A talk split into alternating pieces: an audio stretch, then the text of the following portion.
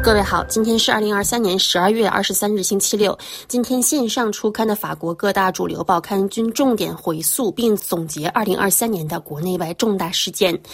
解放报今日头版是二零二三年从一场战争走向另一场战争，配图是今年十月九日的加沙废墟。在内页社论当中，解放报写道：“谁能预料到呢？原本已经陷入僵局的乌克兰战争，已经让战争成为一种难以忍受的习惯，直到。”十月份的恐怖事件，这个初秋的星期六改变了一切。哈马斯令人难以置信的暴力和残酷席卷了一切。除此之外，世界其他地方也在震荡着。背负着法律问题的特朗普依旧飞向明年的美国总统选举。普里格任的叛乱和随后的飞机失事，尼日尔和加蓬连续发生政变，神秘的中国间谍气球勘测美国天空，而法国也在街头激烈、大规模、持续的针对养老金改革的抗议，令人眼花缭乱的气温上升以及多地随之而来的灾难性后果当中挣扎。《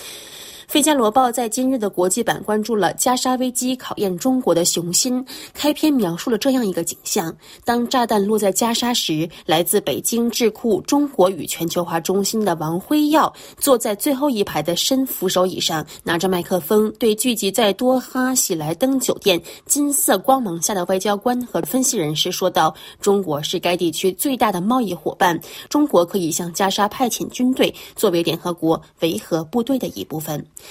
王辉耀是出席多哈论坛的少数中国代表之一。《费加罗报》分析说，这一共产主义政权在多哈十分谨慎。王辉耀的提议用较低的成本制造了一种幻觉，未能对危机产生影响。联合国前维和行动负责人让·马里盖埃诺也认为，停火的提案目前还没有得到通过。面对这场危机，中国人小心翼翼。他们重复说，是为了和平，但这只是说说而已。《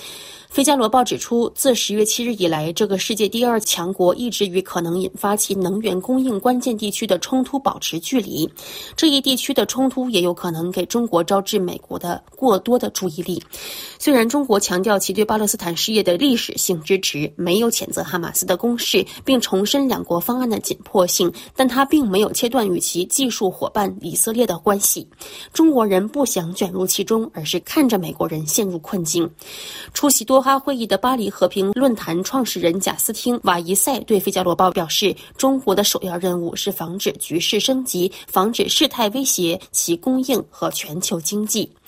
费加罗报》还表示，这场冲突标志着习近平主席的外交野心回归现实。去年三月，习近平主席支持伊朗与沙特阿拉伯实现了和解，在该地区取得了惊人的突破。但暴力事件的爆发，让这个执着于稳定的政权回归了本能的谨慎，暴露了其在该地区影响力的局限性。此外，由于能源外交在中东难以重演，伊朗和沙特和解的类似场景很难再次炮制。不过，中国的姿态旨在表现出巴勒斯坦事业的捍卫者形象，同时与战火保持距离，以在新兴世界当中确立其合法性，并在战火平息之后将自己定位为可以被求助的对象。《费加罗报》最后引述伦敦亚非学院专家丽娜·哈提卜的评价称：“北京沉迷于和华盛顿的对峙，称自。”自己和世界第一强国平起平坐，但却又小心翼翼地避免陷入困境。中国希望被视为中东的一个参与者，但中国不想真正成为那里的参与者，因为中国不需要。